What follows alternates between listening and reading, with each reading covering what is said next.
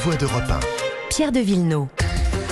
Avec Michel Cotta, Catherine Ney, Gérard Carrérou et Charles Villeneuve, Emmanuel Macron a donc annoncé lundi le report de la présentation du projet de loi sur la réforme des retraites. Il devait être présenté par Madame Borne en milieu de semaine. Officiellement, on se réjouit de pouvoir discuter avec les nouveaux chefs de parti que sont Éric Ciotti et Marine Tondelier, mais aussi avec les partenaires sociaux qui visiblement étaient accaparés par euh, les élections professionnelles. Mais n'est-ce pas surtout, mon cher Gérard Carrérou, pour gagner du temps et surtout pas braquer davantage la population? Oui, à force de gagner du temps, finit par se demander à quel moment on votera. Enfin, cette retraite, elle est, elle est, dans le- elle est en chantier depuis le premier euh, quinquennat du président Macron.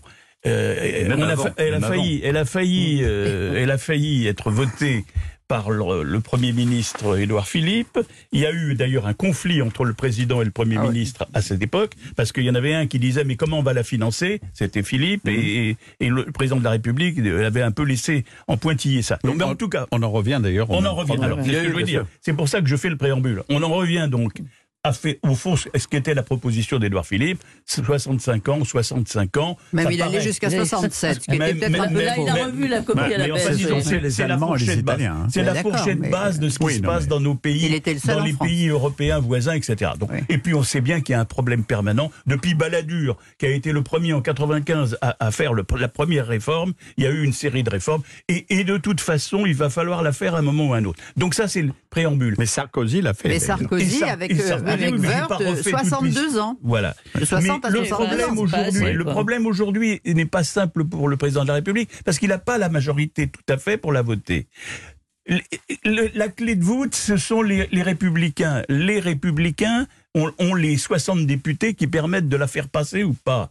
Et les républicains, maintenant, sont avec, je l'ai déjà dit une fois, mais je peux pas voir une figure plus expressive que le cul entre deux chaises. Parce que c'est ça exactement. Ils ont, sur le fond, depuis Je Balladur... préférais l'âne de Buridan. Sur le fond, oui, bah, c'est- ce sont des vieilles expressions françaises. Sur le Ça ne fond, dit pas la même chose. Bah, Tout à fait. sur le fond, Non. euh, Pierre, sur le fond, Oui, il est bien évident qu'il devrait voter, il devrait voter cette réforme. Oui, Oui. Bon. Et, Mais- et pourquoi hésite-t-il? Et pourquoi peut-être ne parce la qu'ils comptent sur le soutien Non. des LR Parce et les qu'il- LR ont dit 65 c'est trop, c'est 63. Non, Non, non, non, les non, LR, non, non, non, tu non, peux pas les dire LR, actuellement Non. font de la tactique. Je peux pas dire ça, c'est les moi qui le LR dis. font Non, de la tactique Exactement. pour essayer de faire passer dans l'opinion l'idée qu'ils sont tout à fait d'accord sur le fond, mais que comme on le fait mal, eh ben finalement ils vont s'abstenir. Et comme ça, ça permettra. À la réforme de passer et au LR de ne pas se sentir totalement aspiré par Oui, non, mais Macron. Gérard, oui, mais d'apparaître comme des couards aussi. Oui. Non, mais Franchement, là. soit là, la réforme, ouais. Charles Villeneuve. soit la réforme des retraites est utile pour le pays et il faut la soutenir. Oui. Bon, c'est ce que nous disaient jusqu'à présent les républicains. Ils étaient tous, ça fait 20 ans qu'ils soutiennent voilà la réforme à ouais. 65 Depuis 20 ans. ans, merci. Bon, et ce qui persiste avec un sens du rythme discordant qui confine à la cacophonie, parce que c'est ce qui se passe. Il y en a un qui dit 63, l'autre dit 62, l'autre dit 64, c'est même plus 65.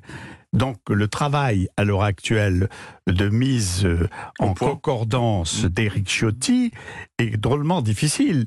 Et d'ailleurs, il, il était, il était retourné dans son pays euh, natal, les Alpes-Maritimes. Le voilà qui rapplique d'ailleurs complètement, alors qu'il avait absolument pas prévu, à Paris pour essayer de Ah va trouver un du modus à vivendi Eh à, oui, à parce que travers les- toute les- cette voie. Ouais, ouais. C'est c'est du, c'est- c'est- c'est- c'est du pain béni pour déconsidérer finalement la ligne Mm. politique des républicains s'ils persistent à se diviser comme ils le font.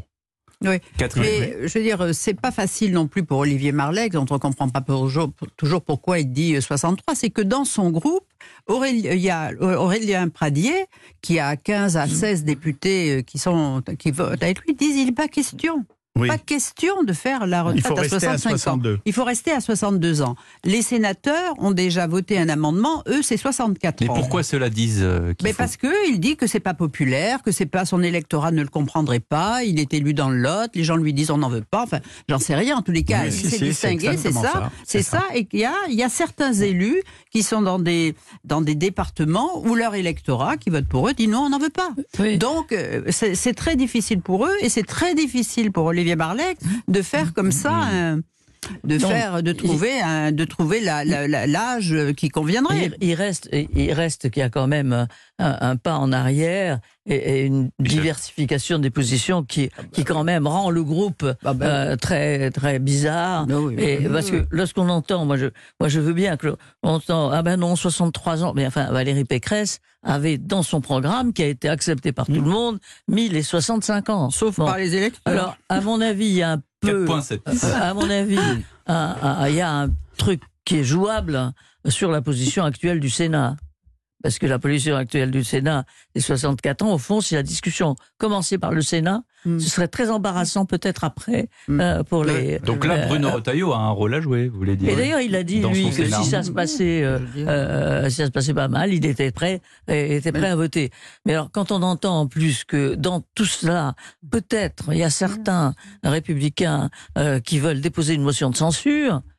On se dit là vraiment, franchement, ça va pas. Alors ils ont enlevé leur, ils ont enlevé cette, euh, pré- cette Non, non, option là. mais, oui. Mais ouais, on a l'impression quand même d'un flottement tel que, que ça déconsidère le, le parti Et au ça moment finira par l'abstention. non, mais, Ils finiront par non, mais c'est pas ça. Au moment où, au contraire, ils pourraient montrer qu'ils sont là peut-être Oui, pour passer les lois. Non, mais qu'ils peuvent passer oui. n'importe quelle loi en ce moment. Euh, mais il y a un point sur lequel quand même les républicains euh, ont raison, c'est de ne pas donner pour l'instant un blanc-seing Oui.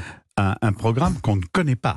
Mm. On ne connaît pas les détails. C'est vrai, ça me paraît assez normal, si vous voulez, d'être réticent d'avoir une. Mais par contre, par rapport à tout ce qu'ils ont fait et, leur militantisme jusqu'à présent sur l'âge de la retraite, ça me paraît invraisemblable de se diviser autant de 62 en passant par 63 ou 64 ans. Euh, mais c'est c'est un test là, je l'ai dit tout à l'heure pour Ciotti, le nouveau président, mais c'est aussi un test pour le chef de l'État parce que là, il joue l'embrouille. Il joue l'embrouille. Ça me fait passer au film d'ailleurs entre Brel et Lino Et il Ventura, lui place ça sur une assiette, hein. il lui porte ça sur une Monsieur assiette. Milan. Monsieur Milan Allez, 10h48, Monsieur Milan revient dans un instant, on va parler de l'Ukraine.